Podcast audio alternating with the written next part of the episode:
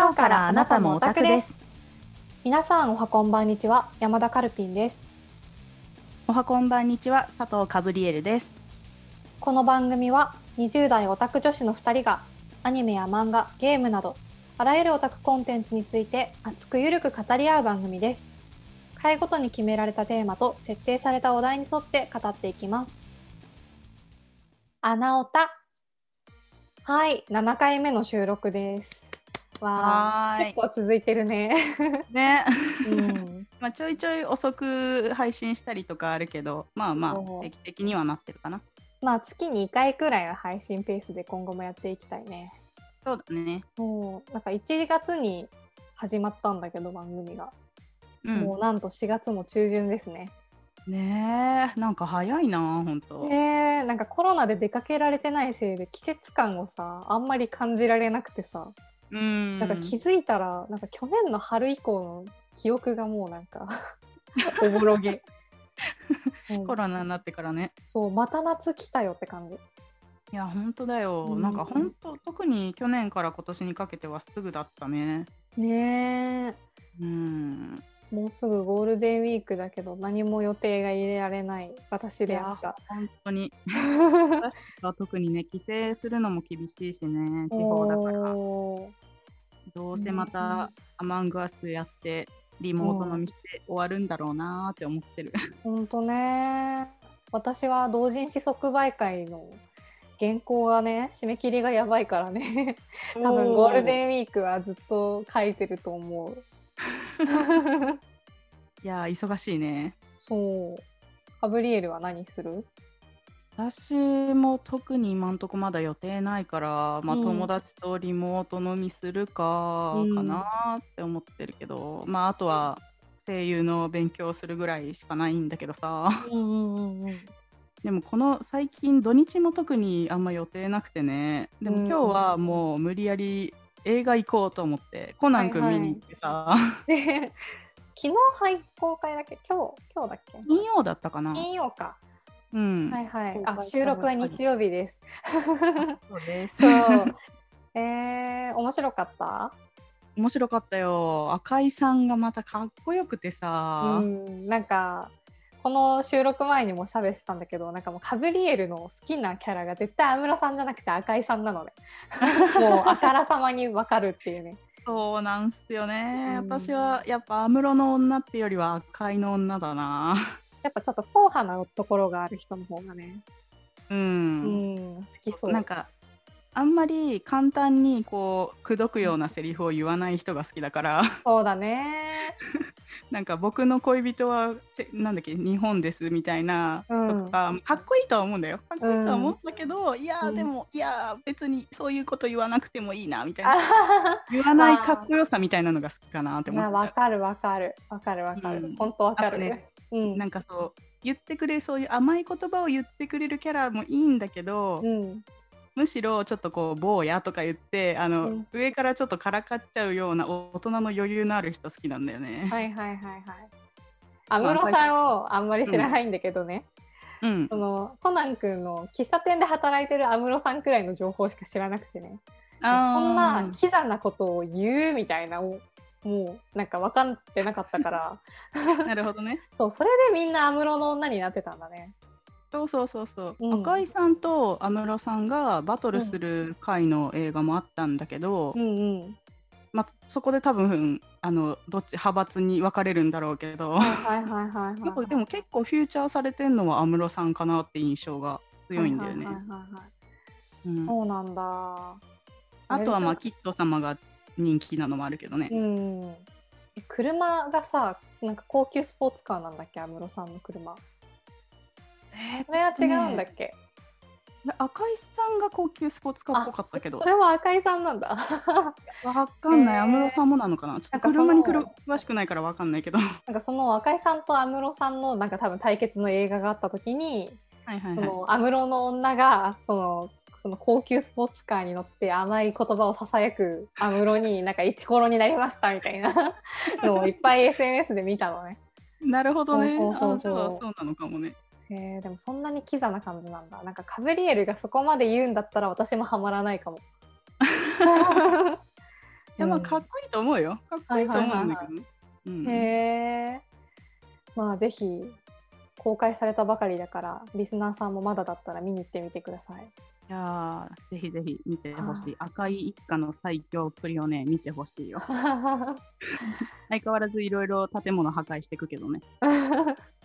あるあるやな。前回の映画もな、すごかったしな。なんかもう、コナンの映画で毎回毎回、どのくらいあの器物損壊額どのくらいかっていうなんか調べてる人のあれがネットがあるらしいよ。へえちょっとそれ気になるから後で見ようかな。うん、見てみて。そう毎回。もう数百億とか余裕でいくから毎回。うん、行ってそうやな。ねなんかさ毎回ちょっとゴゴージャスな場所でねなんか事件起こるしね。そうそう高級ホテルとか 美術館とか。まあ大体そうだよね。へえ。面白い本当に。ね。はい。そんな感じでした。はい。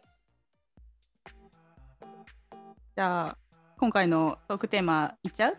はい行きましょう。はい。えっ、とね今回はちょっといつもと形式を変えまして、うん、お互いの知らないジャンルをプレゼンしていこうっていう感じになってます。はい。そうなんかいつもお互いの共通点がある話をしてたんだけどそうお互いが知ってるアニメとか映画みたいな。でも今回は、うん、あの今まで聞いてくれた人は分かると思うけどなんか2人とも結構オタクスタイルが違うのでなんか お互いが知らないものにもすごい詳しかったりするのねだから、ね、せっかくならお互いが知らない話もしていこうっていう感じになったんですね。その通りでございます。はい。初めて聞く人にもね分かりやすく話そうとは思ってるので、うん、まあテーマに全然詳しくない人でも面白く聞いてもらえるかなとは思ってまあ努力していこうと思います。はい。ちなみに カブリエルから話してもらおうと思うんですが、今回何について話しますか？はい、はい、今回の私のテーマなんですが、題して、はい、カブリエルの演技に感動した声優男性編です。まあカブリエルといえば声優話みたいなとこありますからね。まあそうだね。うん、いや本当ね、うん、今回のテーマ考えた時ね、うん、もう声優さんについて語りだしたらマジで私止まらなくなるから。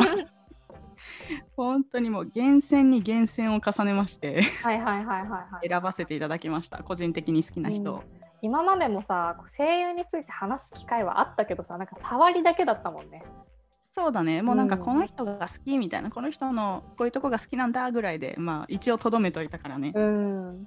じゃあ今日は真っ向から語っていただきましょうかね。はい。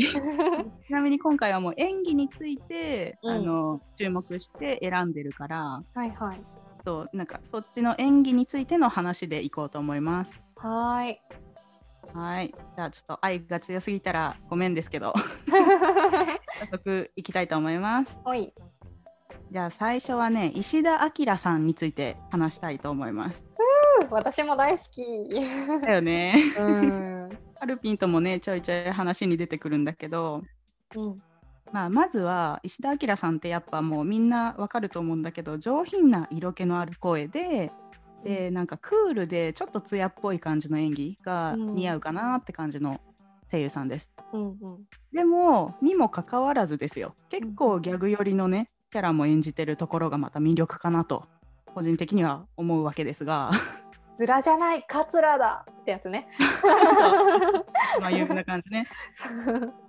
そうなんですよ。そういう感じでなんかね艶っぽいのが似合うなって思ってたんだけどあのギャグ系多いなっていうのもあるし、結構何でもやられる方なんだなって思って。そうだね、うん、でまあ一番個人的に好きなのは「昭和元禄落語真珠」っていう作品の菊彦さんなんだけど、うん、外せないねこのキャラは。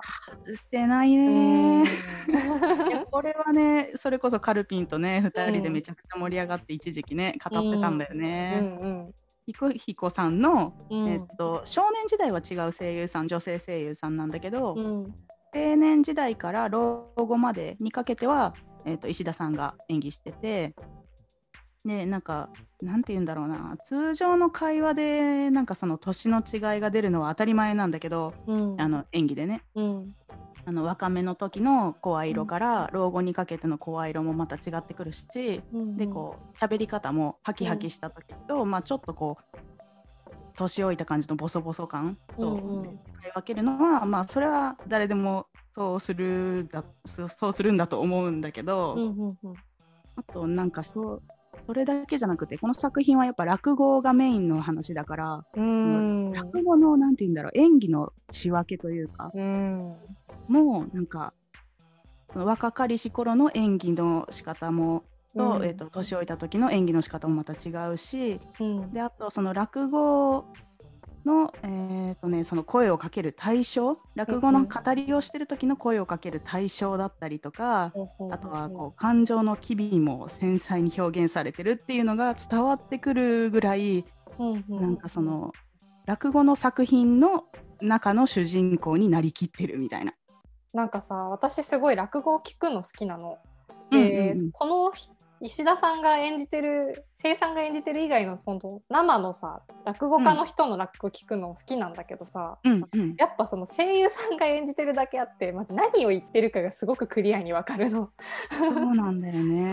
なんかあの普通の一般の人だとちょっと難しいさ昔の江戸時代くらいの言葉がさなんかプスッと入ってこないことがよくあるんだけど、はいはいはい、今なんて言った？みたいな。字幕欲しいわみたいな。なんだけど あの石田さんの演技とかあと一緒の一緒にやってた、えっと、山寺さん？あそう山寺さんの演技だとめちゃめちゃ、なんかクリアに一つ一つの言葉がわかるなとは思った。素人ながら。そう声優さんのすごいところってあのなんて声をかける対象っていうのが結構しっかりしてるんだよね。へだから自分の近くにいる人だったりちょっと遠くの人だったり、とかその人に対して自分はどういう感情を抱いているのかとか好きな人なのか、嫌いな人なのかとか、まあ、はたまたちょっとこうば小バカにしてるのかとかまあいろいろあるわけですよ。なるほどなそういうなんて言うんだろうその本当にその話の中の主人公になりきっているというか、うんうんうん、ちゃんと気持ちを持って相手に語りかけてるっていうのが伝わってくるっていうのがやっぱすごいなって思ってて、で私もあのもともと落語も好きで、えっと、うん、よく『笑点』とかも見てたんだけど、うん、ちっちゃい頃から。でもそうこのアニメを見てきっかけでもうリアルな落語の予選にも行ってみようと思って、うんうん、浅草とかあと池袋の方だったかなのちょっとちっちゃめの予選にも行ったことあるんだけど、うんうん、やっぱそれこそ私もなんか、まあ、プロの落語家さんだから話は面白いんだけど、うん、何なんだろうねやっぱスッと入り込んでくるのは声優さんの方なのかなって思っちゃったね、うん、私も。何なんだろうな、うん、でもやっぱり喋り方とか伝え方が全然なんか手法が違う気がするんだよな。そうだね、うん、うん、それはあると思う。うん。まあ、落語家さんって、まあ、言うても昔の芸人さんだからそうだね。今で言う。そうそう。笑わせに行く人がほとんどだから、うん、なんて言うんだろう。こう、うん、話に引き込むというよりは笑かせに行く人の方が多いのかなっていうちょっとこう勝手なイメージがちょっとあって落語家さんの方はね。そうね、うん、まあその落語家さんのその語りもやっぱり、うん、その様式美がめっちゃいろんな人にそれぞれあるじゃん。うん、だからしっかり聞き込めばあの魅力にどんどんはまってるいけるんだと思うんだけど最初に落語全然知らないですっていう人にあの気軽に落語に興味持ってもらうにはこの石田さんの演技を見せるのがいい気がするんだよね。そうだね、うん、やっぱ現代人にも分かりやすいしそんな気がします石田さんの死神とかも好きだし、うん、あと私山寺さんの芝浜も結構好きなんだよね。はいはい。あれもめっちゃいいアニメだ本当に。ねそもそもストーリーもねなんかすごくしっとりしててねそうだねなんだよね。うんなんかもう全体的に昭和の感じも感じられてすごいいいし、うん、でまあちょっと演技の話に戻るとなんかその石田さんの老けた状態での、うん、怒った時のねなんか凄みのある演技みたいなその与太郎に対してすごい怒るシーンとかがあるんだけど、うんうんうん、その時のめっちゃ声低くなる時のなんかこうすごい迫力があるんだよ静かに怒ってるんだけどすんごい迫力があって。あすごい。もうすごいしか言ってないけど。すごいなって思ってて。でかと思いきやあの若い時そあの回想の時の,、うん、あの菊彦さんが2つ目時代の、はいはい、あの芝居をやった時に女形の芝居やったんだよね、菊彦さん。うんうんあの時の、まあ、落語の語りの時もそうだけど女形をやる時の石田さんの演技がまたすごい艶っぽいし、うん、なんかしなやかな感じが女性よりも女性だなって思って。そうだね。あれもすごいねもう鳥肌立つというか感動したんだよね。うん、そうそんな感じで、まあ、落語真珠の菊彦さん好きなんですけど、うん、であとね他のキャラの話になると、うん、まあ、さっきも言ったギャグ路線で言うと、うんうん、まあ銀玉の桂も有名なんだけど、うんうん、個人的にね結構好きなのが「坂本ですが」っていうアニメがあって、はいはいはいはい、すごいカオスな感じの ギャグ系のストーリーの話なんだけど、うん、なんかねそこに出てくる久保田義信っていうねいじめられっ子のキャラがいるんだよね。へーでもう本当にキャラ見てもらったら分かるんだけどもう見るからにデブでちょっと陰キャなちょっとニキビ顔みたいな感じのキャラクターで、えー、全然こう石田さんのその菊彦さんとはかけ離れたキャラなんだけど。うん、でなんかでもそのカオスな作品の中で、唯一意外とセリフがまともだったりとか、はいはい、あのツッコミ役になる立ち位置のキャラだったのね。その、久保田君が、うん、でもなんかそのいつものその石田さんの色気を封印して、うん、本当にいじめられっ子感のあるこうちょっとこう顔に肉付きのある感じの声色で、うん、へしかもボソボソしゃべる陰キャ感をすごい綺麗に出してて表現してて。すごいやっぱ石田さん表現力すごいなと思って。へだけどそうなんかでねそのいじめられっ子だから不良に結構たかられるんだよ。うんうん、なんか学校の陰で、うん、あの今月は2万もらえあの2万くれよみたいな、言ってお金も怖いからお金渡しちゃうんだよねその久保田君も。でそういう毎日を送ってたんだけど、うん、なんか主人公の人が、あのー、なんでそのまんまでいいんですかみたいな。変わりたくないんですか、みたいな感じになって。でじゃあもうお母さんにいつもお金をもらって不良に渡してたんだけど自分でバイトをしてみたらどうですかってなって初めて人生で初めてのバイトをするんだよね。はいはい、でそこでお金を貯めてってこう自分の働く楽しさっていうのを、うん、あの分かっていってだんだんちょっとこう自分に自信を持つようになってって、うんうん、でそのバイトで初めてのお給料をもらった時に、うん、なんかお金の大事さを、うん、あの痛感してた時にまたその不良に出会ってしまって、うん、お金持ってんじゃんくれよみたいな感じで、うん、こうまたたかられるんだよね。うんうん、でその時にまたボコボコにされるんだけど、であのいや初めて僕が汗水垂らして稼いだ金だから渡したくないって言ってあの、うんうん、初めて反抗するのね不良に。でその時にボコボコにされてで、主人公に助けられた時に、なんかもう本当ボコボコにされて顔ももう傷だらけの状態でだからすごい痛々しいその時も演技をするんだけど、痛々しくもでもいやそれでも僕はお金を渡さないんだって言って不良に初めてあの自分から攻撃をして、うんうん、あの撃退するっていう話があって。その時のだからその傷だらけの体ででも自分に自信を持っていっていつもよりもこう力強い語気で相手を、うん、あの撃退するみたいな時の演技が、うん、あやっぱその使い分けというか演技の表現の仕方がすごいなって思って。へえ坂本ですが 見てみるわ。いや面白いよあれ。うん、あの何も考えずに見られるからよかったら食べた時にでも見てみて。そんなキャラを演じてる石田さんが想像できなすぎて興味がでしょ？桂ともまた違う銀玉の桂ともまた違う感じのギャグ寄りのキャラなんだけど。面白いからおすすめするよ。見てみます。はい。はい。じゃあそうだね。石田さんはそんな感じでちょっとまあこれ以上話しても長くなるから。次の人に行こうと思います。おいはい。続いての人は関智和さんです。さっきもちょっとねちらっと出たけど、うん、まあ、関さんもまたねいろんな声を使い分ける有名声優さんの一人だとは思うんですけども、うん、まあ、誰もが知ってるって言ったら、まあ、やっぱあれだよね「ドラえもん」のスネ夫とか、うん、あとはエヴァのす、えー、となんだっけ鈴原当時、うん、だったっけ？そうだね、うん、の声もやってるよね。うん、なんかまあ他にも有名なキャラやってるんだけど、うん、なんかかっこいい大人の男からであとキャラものも結構ね幅広く演技してるイメージがあって、うん、キャラものだったらプリキュアのメップルだったかな。えそうなの？そうだよ。あれ関なんだよ。へえ なんかあとなんだっけ？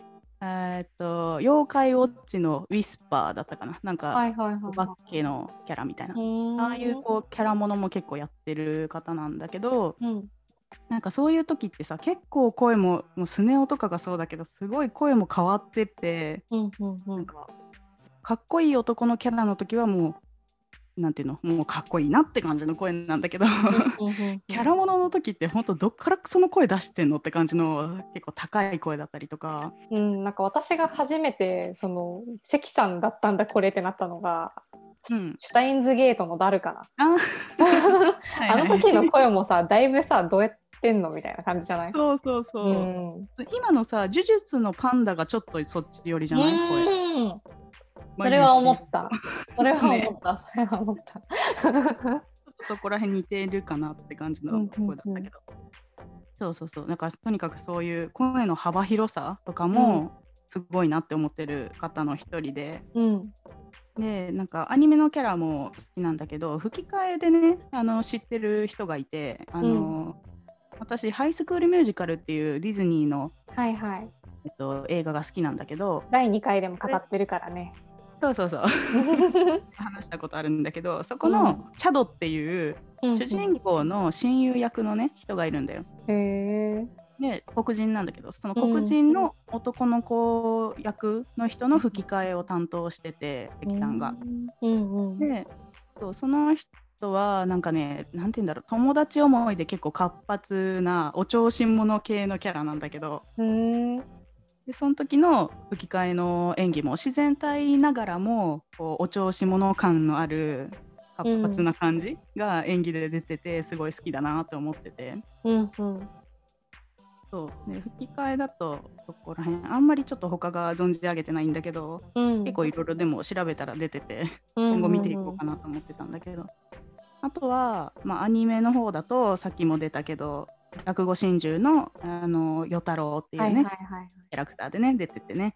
関さんもやっぱ落語演技うまいなと思ってて。ねなんかそう与太郎の方は最初は本当に全く落語に、うん、なんていうか、うん、落語のことを知らない知らないっていうか、まあ、好きなんだけど好きで入ってくるんだけど、うん、でもなんかこう技術的なことを全く知らないっていうとこからスタートして、うん、なんかがむしゃらに頑張るキャラじゃんあの与太郎、うん、そうだね。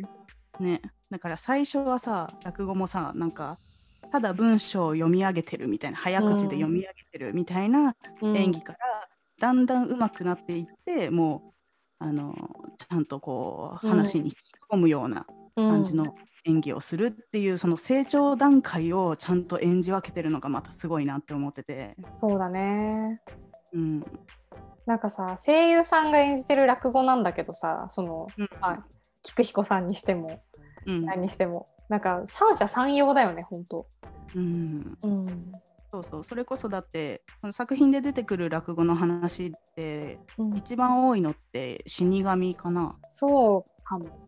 まあ他のもちょいちょい同じのはね、うん、違う人が言う話は出てくるけど、うん、なんかやっぱその死神っていう話が結構フューチャーされてるイメージがあって、うん、でその石田さんがやる死神と、うん、で山山寺さんもやるよね？なんかちょいちょっとやったかな。でもなんかギャグ寄りのみたいな。うんそう。菊彦さんがやるとすごい凄みが出るけど他の人がやるとちょっと受けちゃうんだよなみたいなくだりあったかも。そうそうそうそう,、うん、そうそうそうでその後にまあ関さんもやるんだけど、やっぱこう三者三様でねすごいまた、うんうん、使い分けがすごいなと思ってて。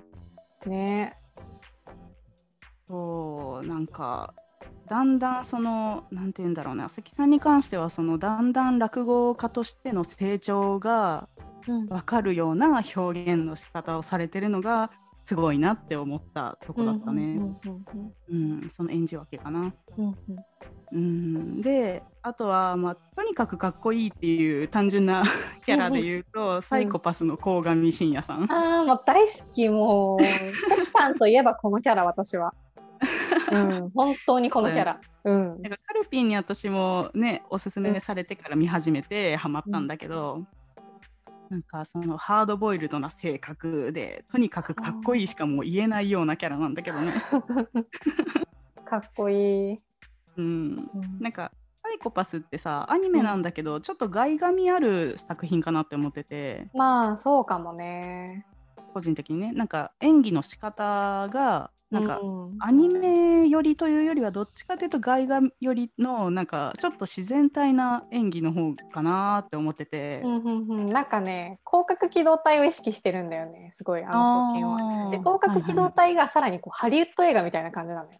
SF っぽい感じの、ね、そうそう、うん、だと思います私は、だから余計そう感じるのかもしれないな。うん。そうなんかそういうのもあって、うん、ちょっとこう自然寄りの演技なのもまた好きなとこで、でまたその鴻上さんのさ立場とかさいろいろこう、うん、結構複雑な感じの人じゃんあの人って。そうだね、うん、なんか単純に怒りを出してるってわけじゃなく今までのいろんな葛藤があった上でのその怒りなんだみたいな。のとかそのなんかいろいろこう含んだその人の人生をちゃんと噛み砕いて演技してるってとこが好きなんだよ私は。はいはいはいはい。うん、なんかそういうなんだろうな本当は優しい人なんだけど、うん、周りをこう寄せつけないように一匹狼感を出してるのもまたかっこいいなって思うキャラだね。そもそも犯罪者なのに警察官みたいなさすごくあやふやな立場だしね。ね私もその煮え切らない犯人へのどうしようもない怒りを乗り越えた上のなんか定年みたいなもので生きてるでも、実際その犯人に追いつくぞってなった時にぐわっと出るこの 猟犬っぽさっていうか、うん、たまらん。いやたまらんよねあれね。いやちょっとねサイコパスの話もしたいねこれああいつかしましょうね。そうだね。うん。はい、あとは、まあ、まだちょっとあるんだけどあ全然。鬼滅の刃のねあの品津川さねみ、はい、あなたはもうこれだよね。好きなキャラの時話したかもしれないけど、うん、さねみもまた好きでね。はいはい。鴻上さんと同じでちょっとまあいろいろこう複雑な事情があった上での一匹狼感が出てるのもあるんだけど、うん、またサネミもねちょっと複雑なキャラ、まあ、ちょっとまだアニメ化されてない部分だからあんまりネタバレしない方がいいかなと思って、うん、あの詳しくは言わないけど、うん、まあサネミのそのキャラ性格的な部分のその演技の表現も好きだし、うん、でなんか結構さ序盤のセリフが暴力的だったのにあの、自分の主人に対してはすごい忠実っていうすごい丁寧な返しをしたりするとこも、ね、ね、その時のちゃんと忠誠心が現れてる感じも好きだし、うん、うん、なんか、うん、そのなんて言うんだろうなやっぱ演じ分けっていうのがすごいいいなって思う人だね、関さんは。うんうんまあ、早く兄弟の話を見たいなと思ってます私は。うんだいぶ先になりそうやねあそこまでやるとなると。だから早く見たいんだよね。ねうんなんかさこのままだと玄也君へのイメージがさアニメしか見てない人だとただ女の子を殴ったさ 最低のやつみたいな感じじゃね？そうだよいやサネもだよ。ね、妹ブスブス刺したやつだよ、確かにそうじゃん。そうだからあの兄弟のね話を早くやってこう好感度、うん、まあでも好感度上がりすぎると嫌だな。でもおめえ返上はしてあげてほしいよね早くね。いやしてほしい、うん、そうそんな感じなんですけど。であとねもう一個ありましてね、はいはい、あの乙女ゲームなんだけど、うん。神々の遊びっていう作品のメリッサっていうキャラをね関さんがやられてて。これは何のキャラですか？そのどどの神様ですか、あのねこれがね神様じゃなくてねあの神々の遊びがもともと神話の話をベースにした作品なんだけどその関さんがやってるメリッサっていうキャラは、うん、あのゼウスが作った泥人形っていう設定なんだよ。へえ。だから神様ではなくてあの人人間もどきっていうのかな。あの、はいはい、ゼウスが本当は人間を作り出そうとしたんだけどそれに失敗した泥人形っていう設定で。でだから見た目がねすごいあのなんて言うんだろうあの布の巾着みたいな形の 結構まるっとしたフォルムなんだけど、うん、手乗りサイズぐらいのね。うん、でなんだけど、まあ、普通に言葉も喋れて、うん、でなんか江戸っ子気質なお兄ちゃんみたいなキャラなんだよその時は。であのなんか乙女ゲームでよくある主人公のそばに支えてくれるこうキャラみたいな立ち位置なの。最初はね。で、えっと、そのゲームの作品がワンツーあるんだけどワンの時はその、うんしあの支えてくれるキャラで終わるんだけどサポート役みたいな感じで終わるんだけど、うん、2の方では攻略対象になってて、えー、メリッサはそのあの本当の人間にいつかはなりたいっていう夢があったのね、うん、で失敗作だから自分は。うん。でなんかその主人公を支えているうちにだんだんこう恋心が芽生えて、はいはい、で唯一他の人他のキャラはもうみんな神様だからやっぱこう、ちょっとこうなんていうの考え方が違うというか、うん、主人公が人間なんだけどね、うんうん、で主人公のその人間としての在り方を神様に教えていって、うん、一緒に学校で成長していくみたいなストーリーなんだけど、うん、でその神様とのやり取りがうまくいかないっていうような相談もそのメリッサにするのよね主人公が。はいはいはいでそういう相談とかも乗ってくれててでだんだんそこであの心が通っていって結ばれるみたいなあのストーリーなんだけど、うん、でその時の何て言うんだろう普段のその泥人形の姿の時はすごいこう可愛い感じの、まあ、でも性格はお兄ちゃんみたいな感じなんだけどその主人公に恋心を持ってしまってゼウスにあの人間の姿に一瞬でもいいからならせてくれって言って、うんうん、あの何回かね人間の姿で現れて「俺人間になれたよ」みたいな感じでこうあのちょっとこういい感じになっていくのよ後半。なんだけどそのなんか泥人形もともとが泥人形だから、うん、なんか寿命的なのがあってもうなんかその体が崩れてしまうみたいな。なんでそんなむごいことすんねん。ね だからもうこれこのままじゃこれ以上一緒にはいられないってなって、うん、最後結構切なくなるんだけど、うん、そっからまあなんかいくつか選択肢があって、うん、まあハッピーエンドになったらもう人間の姿で一緒にハッピーエンドみたいな感じで終わるのよね。でその時のだからこうもうちょっとで自分の寿命が尽きて消えてしまうっていう時の切なさの演技っていうのも結構好きでもう、ね、マジでないあのリアルに泣いたその時は。やりーと思って。へーっていうのがねあったのちょっと話したかったんですよ。はいはいはいはい。なんか主人公の主人公のさ従者みたいなキャラがさなんか、全然その恋愛対象っぽく見えないのに恋愛対象になるやつありがちやな。ありがち。ありがち。なんかねあの最初、うん、1の時は全くそういうのなかったのに2になったら、攻略対象に入ってくるみたいなのありがちよね。ななんかアンジェリークっていう恋愛ゲームのなんか従者がいるんだけど、うん、その、うん、なんか子供っぽい見た目してて全然なんかあのそういうメリッサみたいな感じなんだけど突然、主人公のことが好きになって泣き始めるみたいなスチールあったなと思って、めっちゃ関係ないけど思い出したなんか意外とありがちなんだなそういうパターン。うんうん、まあそういうのが好きな人も多いからね。ねうん、私も結構好きだった。ちょっと興味湧きました。はい。はい。皆さんも興味あったらぜひやってみてください。やってみてください。はい、じゃあちょっと長くなったけど、3人目、最後の方に行きたいと思います。はい。はい、最後は細谷義正さんです。はい、まあもうこの人外せないですよね。あ、そうだね。過去の放送をさ、聞いてくれてる人は余計そう思うだろうけど。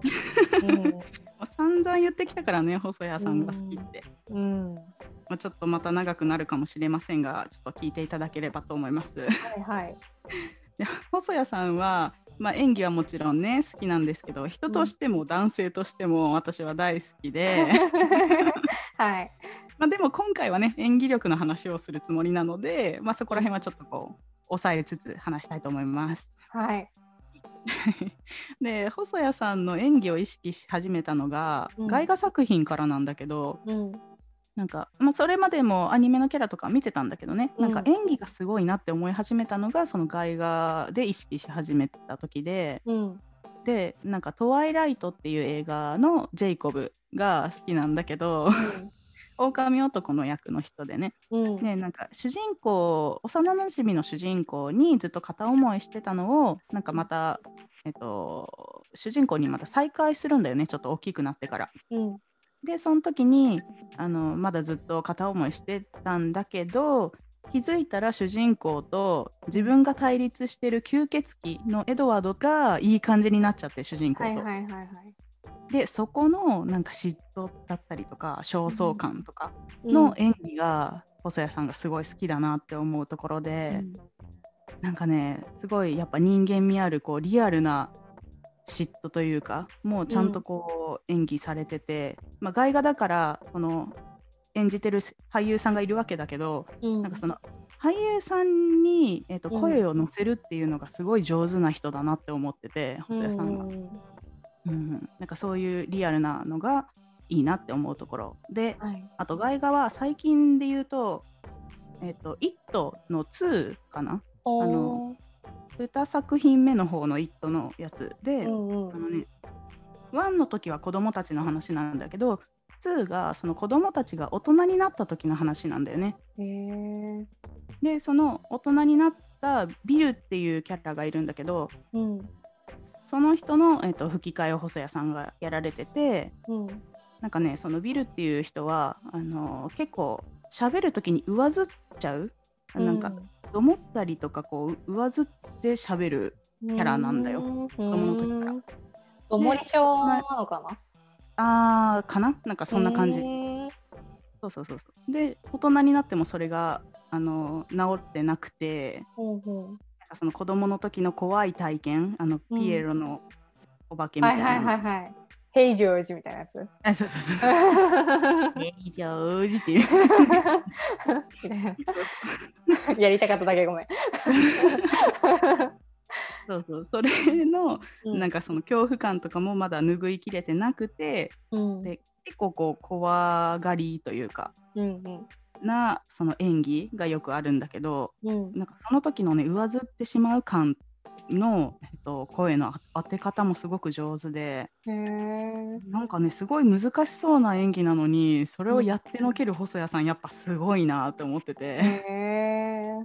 うんなんかなんだろう自分じゃない人の演技に声を当てるって結構難しいと思うんだよ私は。うん確かに。それねだってそれでこう不自然に感じるのが普通だと思うんだけど、うん、それが自然にその人の声に感じてしまうぐらい自然な演技だなって思えるから私は、うん、なんかそれがすごいなと思ってて、うん、うん、なんかそういうとこが細谷さんの魅力かなっていうのと、うん、でなんかもともと声優デビューしてから吹き替えを主にやってた人なので、なんかね自然な演技がそういうとこが変われたのかなって なんか上からみたいな言い方だけど。そういう需要があったのかなと思ってて、うん、でなんかなんだろうなそのセリフが自然っていうのも声をかける対象がしっかりしてるしっかりしてるのが伝わるっていうのが普通当たり前だと思うんだけど、うん、なんか細谷さんに関しては驚いた時のねなんかえ？っていうこう場面場面によって驚き方とかも違うと思うんだけど、はいはい、なんかこう「え？っ?」ていう一言だったりとか、うん、あとこう焦った時の声の荒げ方とか,、うん、なんかその呼吸一つ一つがいい意味で演技っぽくなくてなんかすごい自然体っていうのが結構好きなすごいなって思うところなんだよね。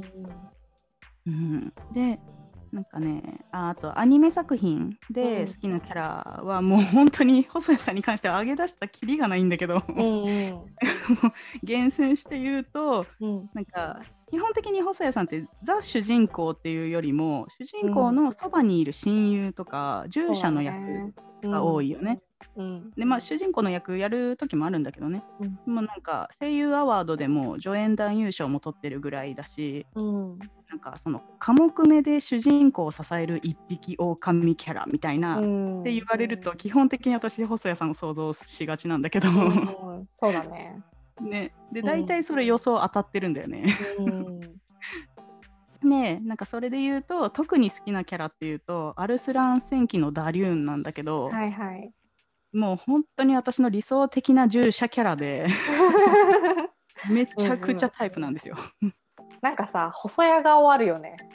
あるある細谷顔とか言っていいのか悪いのかちょっとあれなんだけどさちょっと黒髪でなんか眉毛太くて、うん、顔がちょっとどちらかというと何？丸顔じゃなくてゴツゴツしててなんかシュッとしてるみたいな顔だよね。そうそう。口元もなんかちょっとこうへの字。どっちかというとへの字みたいな。うん、わかるわかる。いやそのなんかね陛下のために忠誠を誓ってる感じとか、うん、あとなんか戦場でこう突撃する時の迫力のある声とかがめちゃくちゃ好きで、うんうんうん、そのねこうなんて言うんだろうね演技が好き好きです。ちょっともう語彙力なくなるぐらいには好きです。とりあえず。あとはあのフリーのね山崎壮介っていうキャラがいるんだけど、うんうん、アニのねアニメで水泳のアニメなんだけど、うん、そのキャラもあの主人公じゃないんだけどリンっていうメインキャラがいて、うん、でそのリンの親友役で出てくるんだけど、うん、なんかなんだろうこう幼い頃からリンしか見てなかったから、うん、なんか周りの人に対するこうメンヘラ彼女的な態度でねこう気がってる時があるんだよね その宗介が。うん、でなんか凛に近づくなよみたいな感じの態度なんだけど、うん、なんかなんだろう凛に対してはめちゃくちゃ素直でよく笑ったりとか、うん、ちょっとこういたずらしたりとかって感じの時があるのに、うん、他の人にはきつく当たるっていう時のなんて言うんだろうこう差演技の差も好きだし、うん、で私細谷さんのね低くてすごい滑らかなトーンの時の声がめちゃくちゃ好きで。はいはいはいはい。だからその声の使い方で言うと、フリーのソースケが一番好きなキャラなんだよね。うん、へえ。でもメンヘラキャラってちょっと珍しいよね細谷さん。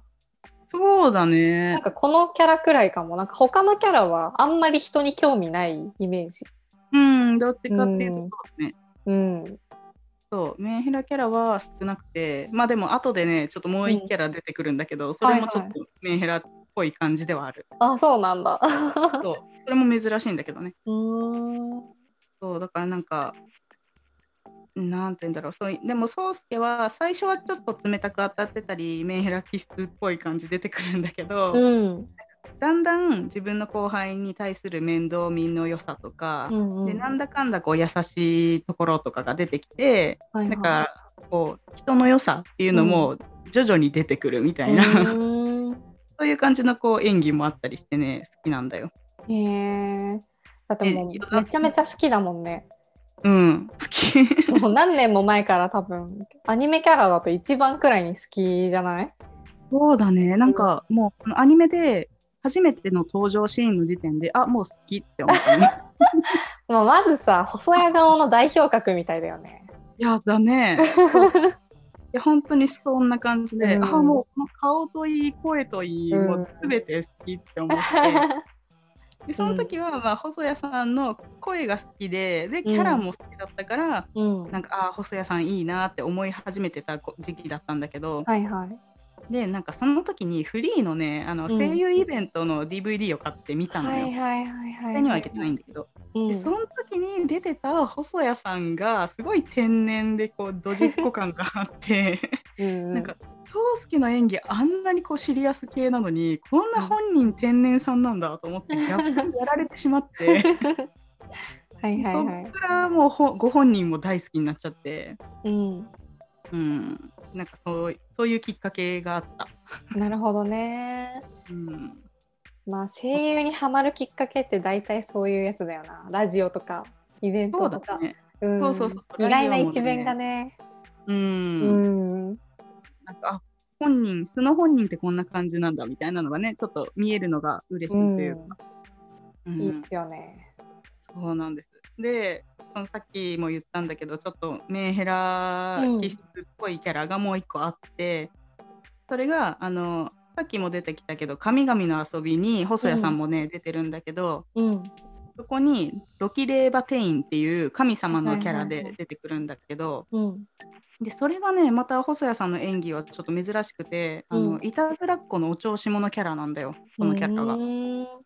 でだから普段は結構なんか何考えてるか分かんない系のお調子者の演技をするんだけど、うん、なんかねそのお調子者の理由が親友のバルドルっていう神様がいるんだけど、うん、そのバルドルを守るためにいろんな理由があって守らなきゃいけなくて。へなんかそのために必死なんだけどそれを蹴取られないように取り繕ってるっていう意味でのいたずらっ子だったりとかこう嘘をついてしまうみたいな感じのキャラなんだよ。なるほど。うん、そうでなんかその、えっとね「神々の遊び」って、えっと、それぞれのキャラに複数のエンドがあるんだけど、うん、なんかハッピーエンドとバッドエンドとなんかまあ、うん、ちょっと他のエンドもいくつかあって、うん、でその中でねバッドエンドの方で、うん、そのロキのストーリーで、うん、あのー、その親友のバルドルを守るために最終的に自分が犠牲になってしまって、うん、でこうなんて言うんだろう心がなくなってしまうみたいな終わり方をするんだよね。えー、えぐ。つら。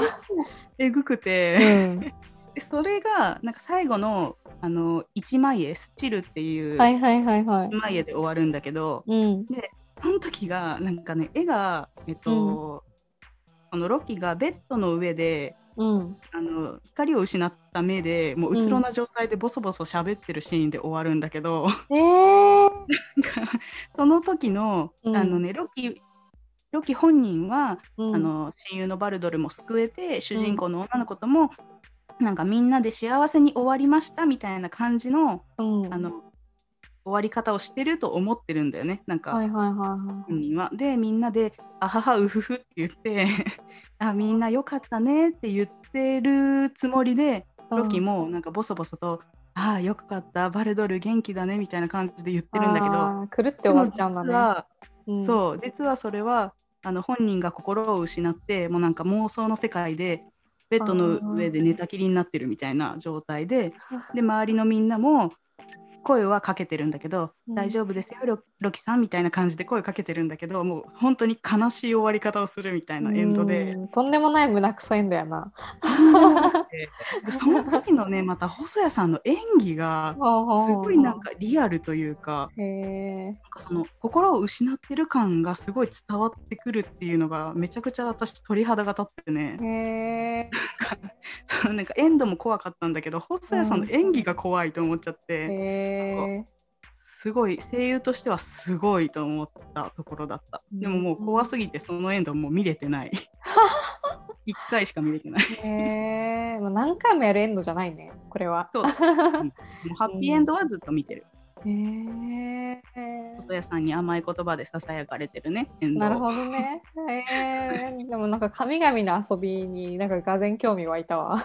いやもうほんとやってほしい。結構ね、うん、神話のベースになってる乙女ゲームで、うん、その神話に結構忠実なところもあって、ね、ロキっていう神様いるもんね。いるいるいる。うん、でちゃんとこうなんていうのどういう神様かとかもギリシャ神話とか、うん、あと北欧神話とかいろいろエジプト神話も出てるんだけど、はいはい、あのその中の神様本当にいる神様をちゃんとこうモデルにしてるから、設定も結構あの人間関係とかも神様関係だけど もうちゃんと結構忠実に再現しててだからね面白いよなんか胸くそエンドで興味を持つっていうこのひねくれ具合を まあでもスイッチでできるのかな、ね、スイッチでできるんだったらほんとすぐやりたいなねスイッチや B ビータだよね。かな？うん。そう、ないんだよ、ビータ。かもしれない。ちょっとまあ調べてみないとわかんない。はい、調べてみますね。うん、そうちょっと長くなりましたが、はい、私のパートは以上となります。ご清聴いただきありがとうございました。プレゼンだ。はい、じゃあ次、えー、今度はカルピンがプレゼンテーターにバトンタッチしましょうかね。はい。お願いします。いや正直私もなんかカフリエルのその声優っていうほどディープなネタは、まあ、ないかもしれないんだけど、うん、あのカブリエルと共通じゃない好きなもの結構多くて。例えば MCU とかマーベル・シネマティック・ユニバースとか、うん、スター・ウォーズとか、うん、もう本当多くてどうしようかなと思ったんだけどとりあえず今期のあのアニメが始まったじゃないですか最近。4月に。で「ゾンビランドサガ」の2期がやってるんですけど今。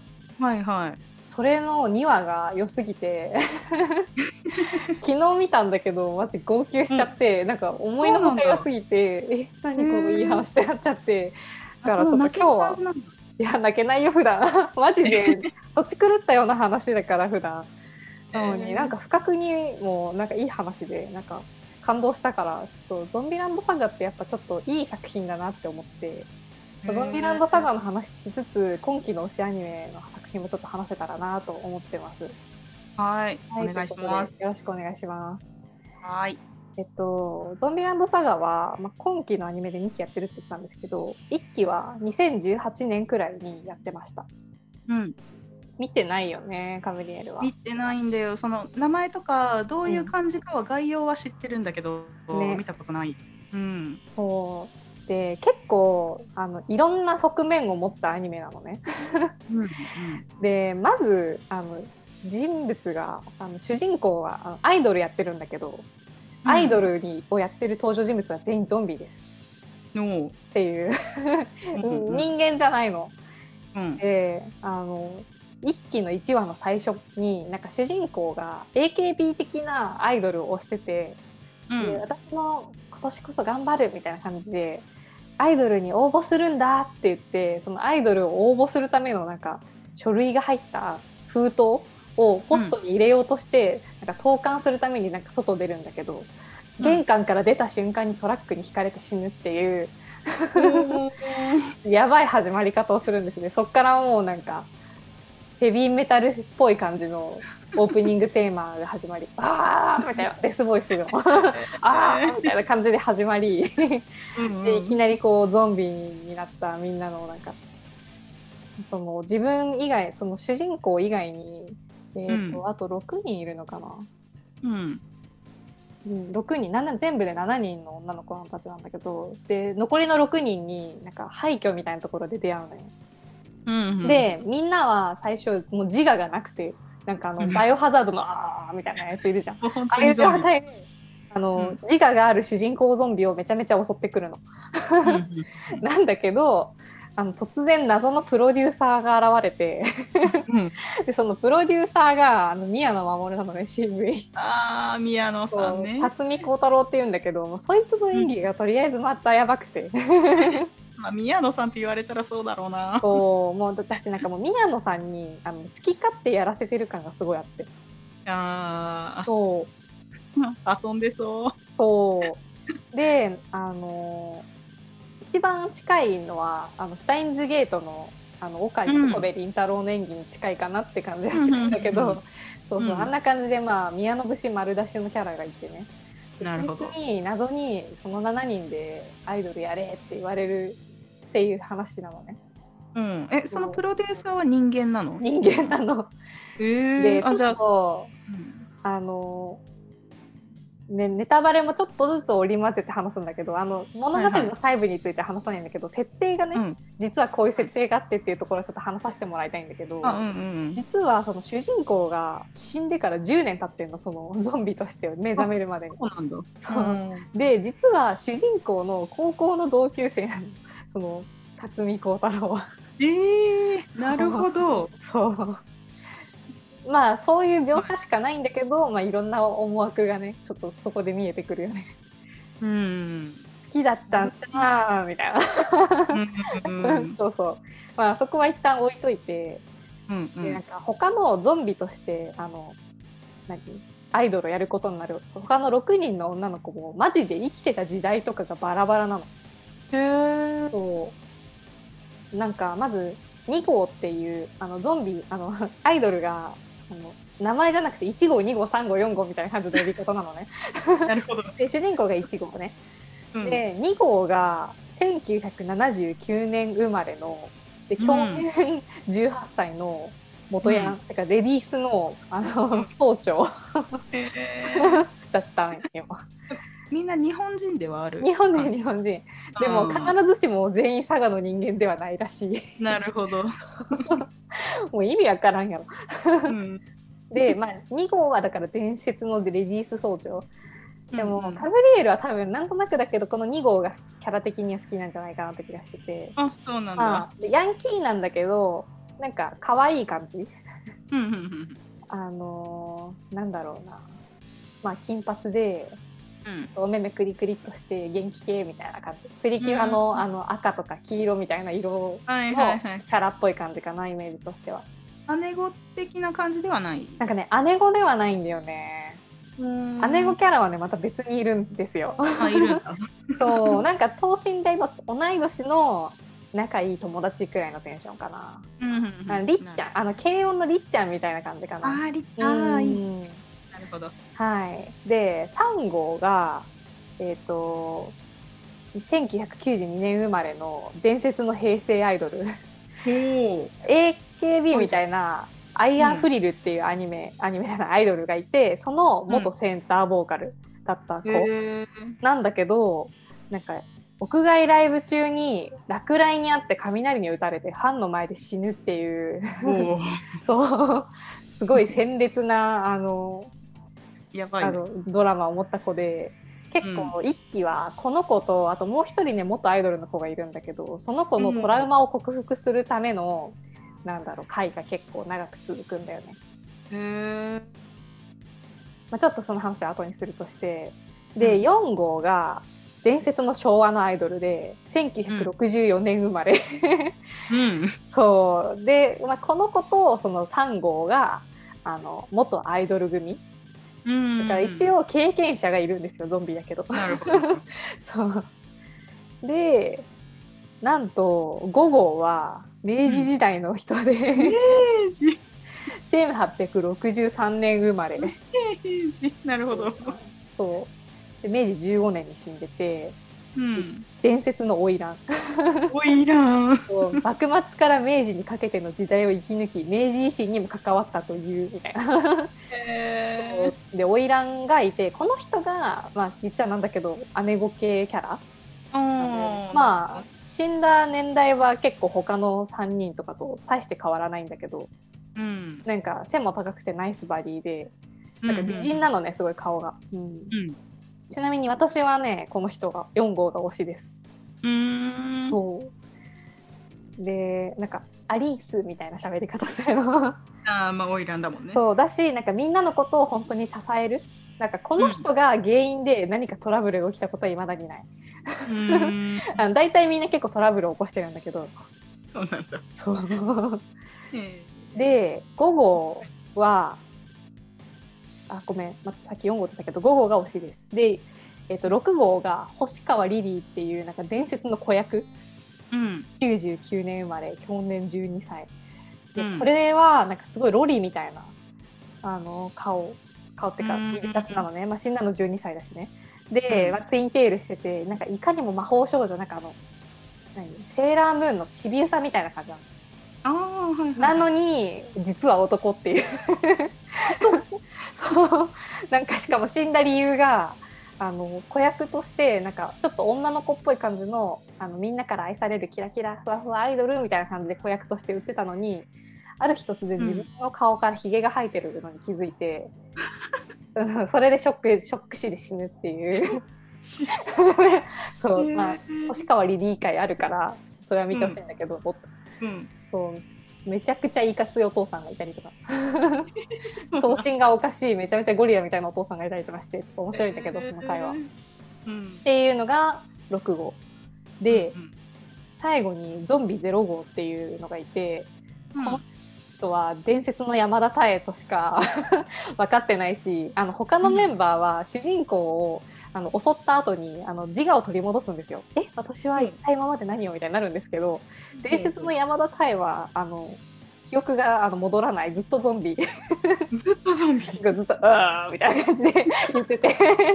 なのに CV 三石ことの。そうなんだ。英雄の無駄遣いすぎて本当に面白いんだけど、まあ、こいつのせいでなんかトラブルが起きることが多いかな。なんか最初のライブではこの子があの客席にあの飛び出して客が食べてたなんかスルメみたいなの食べたりとか客を噛んだりとか、まあ、とにかく えっていうかそうあそのずっとゾンビの状態でもアイドルにするんだね、うん、だからあの歌唱とかできないの。歌歌えないのあ、はい、しかできないから。だけどあの鶏肉のなんか料理を使ったお店の、CD、CM をねあのやることがあるんだけど、あちなみにこのアイドルの名前はフランシュシュっていうグループ名ですね。フランシュシュがフランシュシュ。あのゾンビのさフランシュとさフランシュ。可愛さを掛け合わせたちょっと面白い名前なんだけど、フランシュシュがその CM した時になんか鶏肉料理だからコケコッコーって鳴くやん鶏。その「あああ!」っていうやつだけやってた。伝説の山田太はっていう感じでとにかくあのややばいんだよ設定が。でめちゃめちゃ面白いんだけどでやっぱりさみんなバックグラウンドが全然違うからさうん、元アイドルをやってた人たちはゾンビなんかでアイドルできるわけないじゃんみたいな感じでまずさ揉めるし、うん、それぞれの過去をやり残してきたこととかもあって私これやらなきゃみたいな感じになってま物語が動いたりっていうのが一期だったのね、うんうんうん、結構それも青春って感じでめっちゃいいから見てほしいんだけど、うん、私がこのアニメをめっちゃいいなって思ったのが、まあ、ゾンビランドサガってついてるくらいだから佐賀県がねめちゃめちゃ本気でご利用しして作ったアニメなのよ。うん。今までそのご当地をあの主軸に置いて始めた PR ってあんまりうまくいってるところをそんな見たことなくて。そうだね。うん。どうしてもさなんかやらせ臭がすごい出ちゃうっていうかなんだろう。うんって感じになるんだけどで、ゾンビランドサガもやらせ臭が全然ないわけじゃないんだよ。なんかもう各話ごとにその佐賀県の名所だったり佐賀県民しか知らないような有名人出てきたり佐賀県民しかわからないあのご当地 CM、うん、そうとかが出てきたりするからまあ佐賀州はめっちゃするんだけどご当地アニメとしてめちゃくちゃ優秀なの。うん。あの山口県でいうところのさあの東四郎のさウイロ うん、みたいな多分立ち位置のあの CM の曲なのかな、が2期のオープニング？2期の1話のオープニングに 使われてたりとかして。唐突になんかあの3号かな？が、うん、そこの CM の会社でバイトしてるシーンから始まってで、うん、社員のみんなと一緒に歌うみたいな シーンから始まったりとか。なかなか斬新な感じだね。とにかく斬新なんだよね佐賀の見せ方が。うん、うん。で結構あの温泉地だったりとか観光名所も出てくるんだけど個人的にたまらんのはあのご当地グルメがね美味しそうなの。へえ。そうなんか一番美味しそうだったのはさっきさあの伝説の山田大がコケコッコーって言った CM をやったあのドライブイン鳥っていう店が出てくるんだけど、うん、なんか佐賀って焼肉って鶏肉なんだって。あそうなんだ。そう。まあちょっと諸説あるかもしれないんだけどその店だけが言ってるのかもしれないんだけど、うん、そう鶏肉の焼き鳥がねをするシーンがあるんだけどめっちゃ美味しそうなの、うん、鶏肉の焼き鳥？焼肉？うん焼き、うん、鶏肉の焼肉が。そう。私結構ご当地ファミレスみたいなのすごい好きで。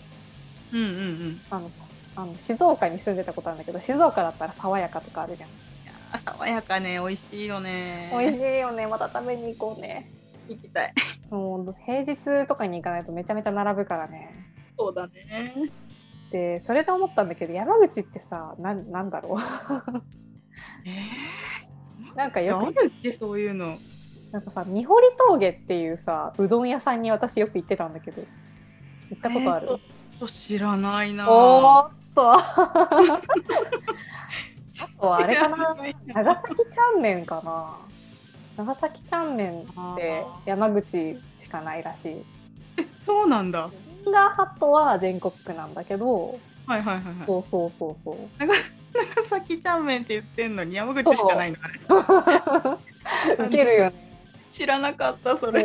なんかこの前なんかの記事か何かでご当地グルメ？というご当地グルメご当地ご当地ファミレスみたいなやつをね、うん、見てたんだけど、うん、うん、山口はね長崎ちゃんめって書いてあったよ。そうなんだ。しょぼって思った。うん、せめてさ瓦そばとかにしろよって感じだよね。本当だよね。うん。なんかでも、うん、瓦そばでも有名なお店とかあんま知らないからな。なんかあるけどさチェーンじゃないじゃん。うん、そうだね。チェーン的なのはない気がする。ねそうだからそう言われれば知らなかったな。ここぞとばかりに宣伝したかったんだけどさ山口のこと。を、うん、特に思い浮かばなかったわ。浮かばない。でそれだったらまだ獺祭とフグ食べてって言っちゃうわ、うん、そうやね。獺祭を飲んでください、うん、いやでもねもうなんか個人的にはもう獺祭も飽きてきたからさ、うん、他の酒飲んでほしいと思うけどねなんか獺祭が山口の酒だと思わないでほしい本当に。全然違う酒もめっちゃあるから。いやもっと美味しいのいっぱいあるからね。ねまあなんか地元民にしかわからないさこういうさ熱持って話したくなる情報あるやん。そうだね。これをねめっちゃゾンビランドサガだね感じるの。ああじゃあもう佐賀県の人たちはめちゃくちゃ興奮するやつだよね。地元の知ってるとこが出るから。私普通に見てて佐賀に行きたくなる。うん。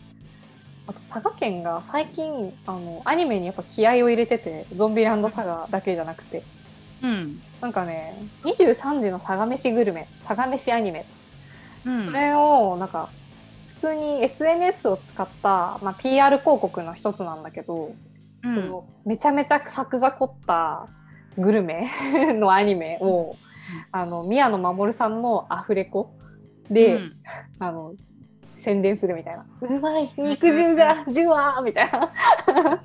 のを宮野さんがやってるあなんか5秒10秒アニメくらいかな。すごい短い。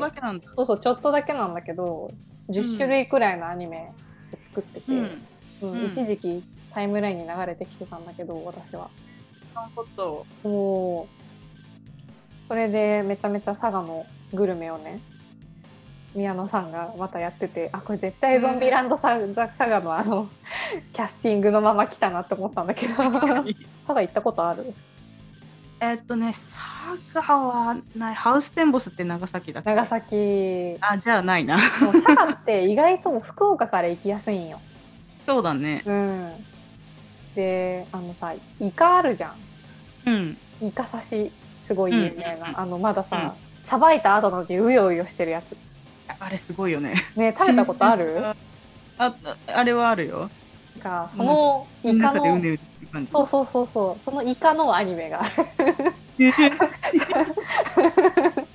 アニメがある。そのイカをその23時の坂飯アニメでやってたりとかあとなんだっけないなんだっけ？佐賀牛ステーキみたいなやつとか。うん。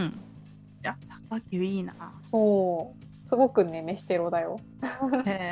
しかも23時に、ま、なんか流れてくるっていう。やばいねそれ。おっていうのがね個人的に最近佐賀気合入ってんなって思って。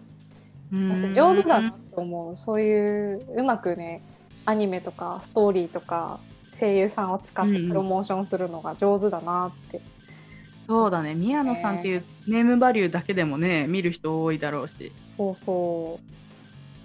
ああ PR うまいな確かに。っていうのがすごいいいのと、うん、あの私がすごく感動した2期の2話がね、うん、あのさっき話した2号あの元暴走族のレディースの総長が元気っ子キャラの回だったんだけど、うん、なんかその子は1期だと、まあ、1話だけその子にあの焦点が当たった話があるんだけどそんなになんだろう、うん、トラブルは引き起こしてなかったのね。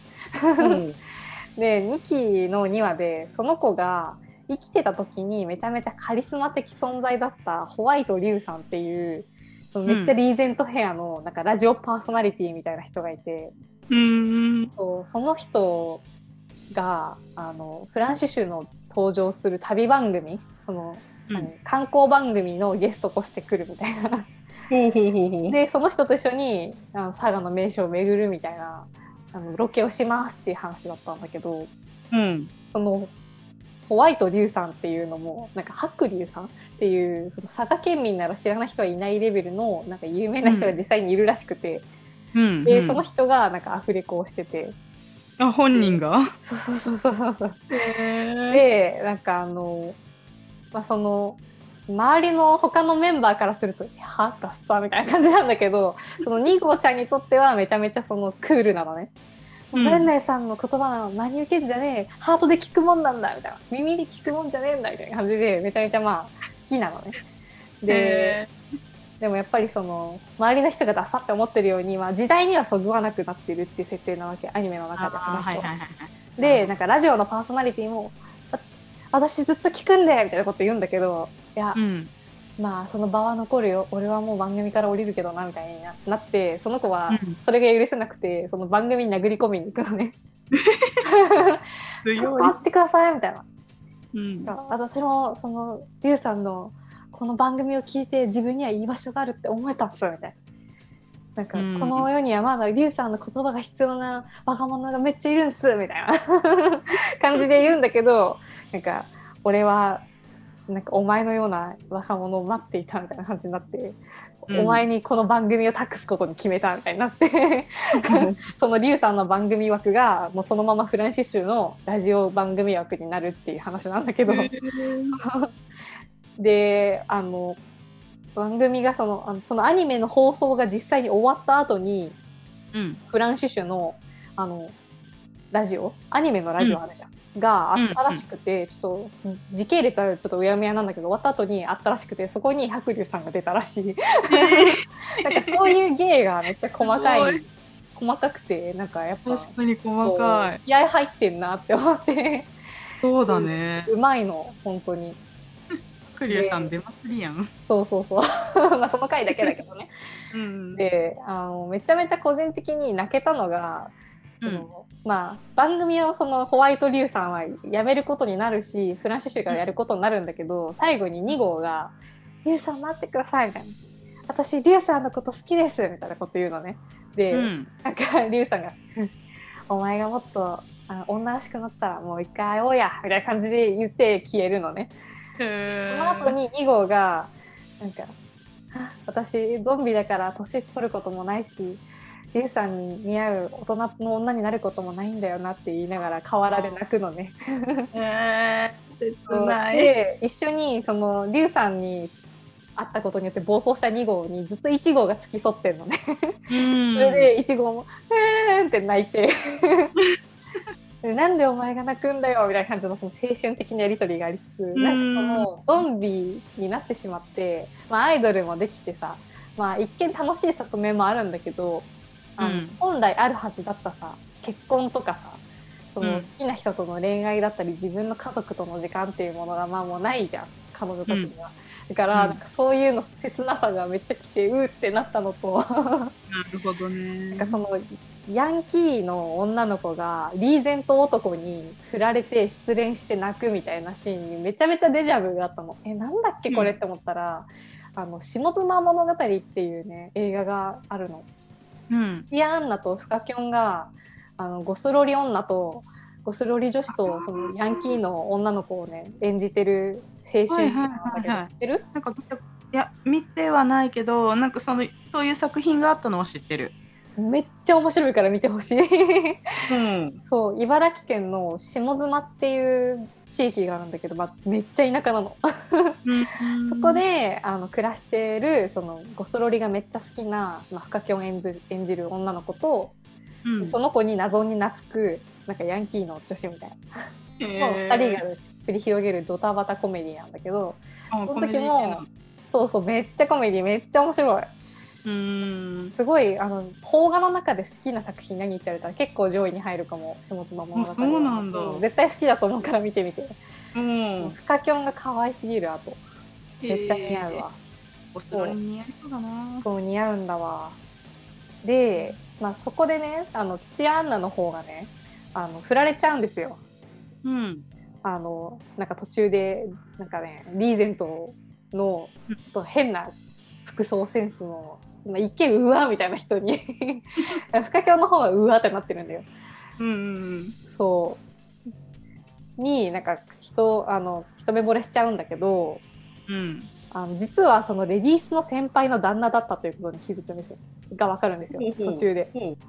でもうあ明美さんだけど明美さんに勝てるわけねえよみたいになっちゃって。そっちはなんかそれでめちゃめちゃ泣くみたいな。うん。で出演するっていうシーンがあってめっちゃそれ意識してんなって気づいて途中で。その2号のシーンに。うん、だからなんか結構あの何名作っぽいあのストーリーの面白さを盛り込みつつ、うん、巧みにしかもゾンビっていう設定も生かしつつで、うん、佐賀県の PR をしてくるっていうのになんか感動してきて。そうぜひなんかいろんな人に見てほしいしなんか自信持っておすすめできる作品だなって思いました私は。うんなんか面白そう。ぜひ見てほしい。うん、見てみようかな。うん、ハマったら一緒に佐賀行かん？あ、いいね。うん、あの。あの、佐世保バーガー食べたい。食べよう。あ、佐賀か。佐世保はでも佐世保、あれ？佐世保ってさ。長崎じゃね。長崎。くる、久留米ラーメンとかだね、どちらかっていうと、久留米って。ちょっと検索しちゃおう。久留米って。久留米って福岡じゃない。福岡だ、ダメだ。もう佐賀、佐賀、佐賀のこと分かっとらん。いや、伊万里焼き、伊万里焼きを買いに行こう、伊万里焼き。伊万里焼き、うん。あ、佐世保バーガーは長崎でした。だよね。久留米も福岡でした。すみません。そう佐賀についてちゃんと調べていきましょう。はい。そう普通にドライブイン鶏で鶏肉を焼きたいわ私。あいいね。うん。っていう感じです私は結構長くなっちゃった。ちょっと今回はボリューミーな回になりましたね。なりましたね。やっぱでもいいね好きなことについて語れるのは。ねうん。また別の回でもやりましょう。そうだね。カブリエルは次は女性声優会をぜひやっちゃうか。うん。また厳選しなきゃな。おお。さんも大好きだからな。私何について語ろうかな本当マジで。推してるコンテンツがありすぎて。本当悩んだんだよね。うん、うん、まあ、また考えてやりましょう、はい、やりましょう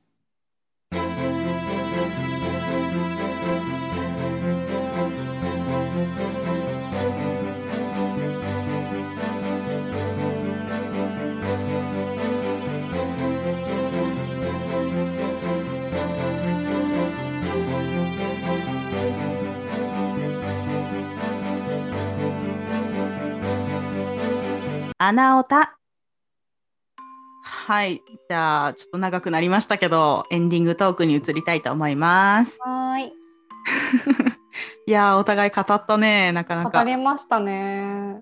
うん。でも楽しいわ。ね、楽しかった、うん、ちょっとごめんね、私も相当長くなったと思うけど。私も結構長くなった思ったより。いやね、なんか相手が知らないところをプレゼンするとなるとねこう熱量的にもしっかり喋らなきゃってなっちゃって。うん、だし、ね、あの常識で分かり合える部分がないから説明も長くなっちゃうしね。うん、うんうんうん、いやちょっとお互いおすすめしたところを今後見たらまた共有して話したいね。そうだねぜひこのステイホーム期間にね、うん、リスナーさんも見てみてほしいです。私たちがおすすめしたアニメとか。うん見たことないところで興味持ったりしたらぜひ見てほしいな。ね番組の冒頭でもお伝えした通りこの番組ではリスナーさんの皆さんからのお便りをお待ちしております。私たち2人への質問今回の放送内容に関するコメントはなどはもちろんオタクゆえの悩み相談恋バナなどなど何でも待ってます。あとこういう企画やってみてほしいみたいなリクエストもあればどしどしご応募ください。メールアドレスはアナオタ .0125-gmail.com anaota.0125-gmail.com ツイッター ID はアットマークアナオタアンダーバー JP となっています。また感想を直接送るほどでもないけど聞いたよって人はハッシュタグアナオタでツイートしてください。ではまた再来週のどこかで第8回を配信予定です。ぜひ聞いてください。さようなら。さようなら。